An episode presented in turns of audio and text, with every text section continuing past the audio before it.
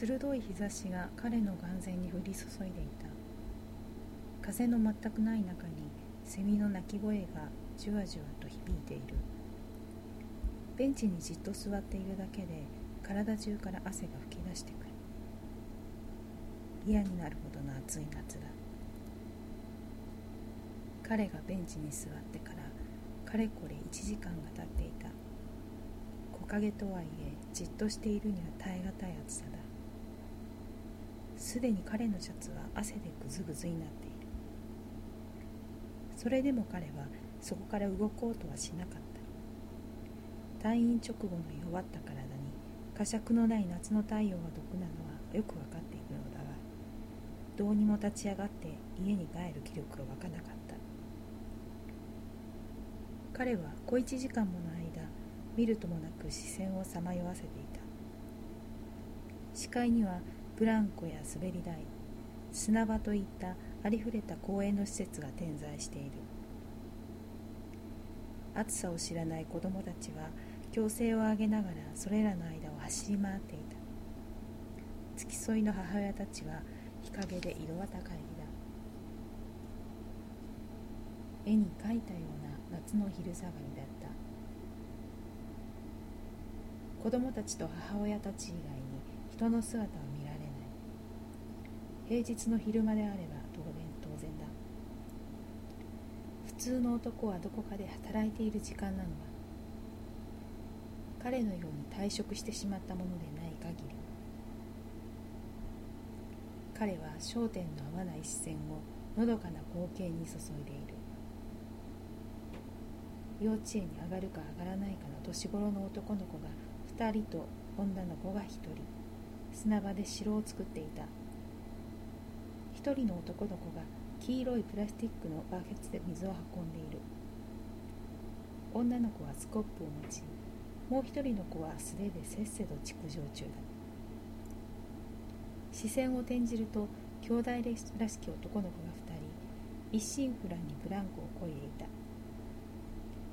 お兄ちゃんは立ってこいでいるが弟はそれができないらしく座番に座っている。当然のことながら往復のスピードは断然お兄ちゃんの方が速くそれが悔しいのか弟は顔を真っ赤にして前後に体を揺らしていた。穏やかで平和な昼下がりだ。ふと我に帰ると彼はどうにもならない思考をぐちゃぐちゃといじくり回しているのに気づいた。無意味なだけの未練と後悔だ。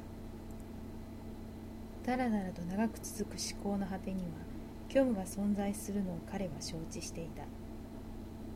夏の力強い日差しでさえそこに届くことのない深い深い虚無だ。胸に穴が開いている。彼はそう感じた。どんな医者でさえ塞ぐことのできない。どうしようもなく苦しい穴だ。穴には風が吹いていた夏だというのにいてつくほどそう寒々しい風が何度も何度も通り抜けるのだ。どうにかしてくれ。彼は小さくつぶやいた。知らぬ間に彼は両手で頭を抱えていた。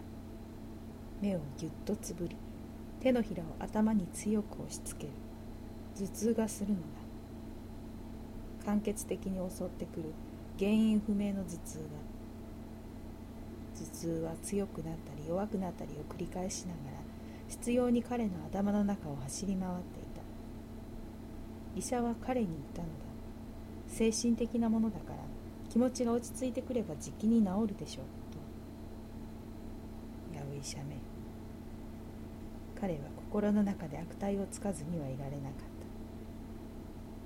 た。いつまでたったって頭痛は取れないじゃない。一生付き合っていけとでも言うのか？穴だ。穴。すべてこの穴がいけないんだ。穴に風が吹くと頭がキリキリ痛くなる。見えない万力が頭を締め付けるようだ。助けてくれ。彼は言葉にせずにはいられなかった。このままではどうにかなってしまう。その前に早く早く誰か助けてくれ。だが彼は分かっていた。求めても決して救いは得られないということ。自分は今後一生誰にも助けを求めることができない現実を。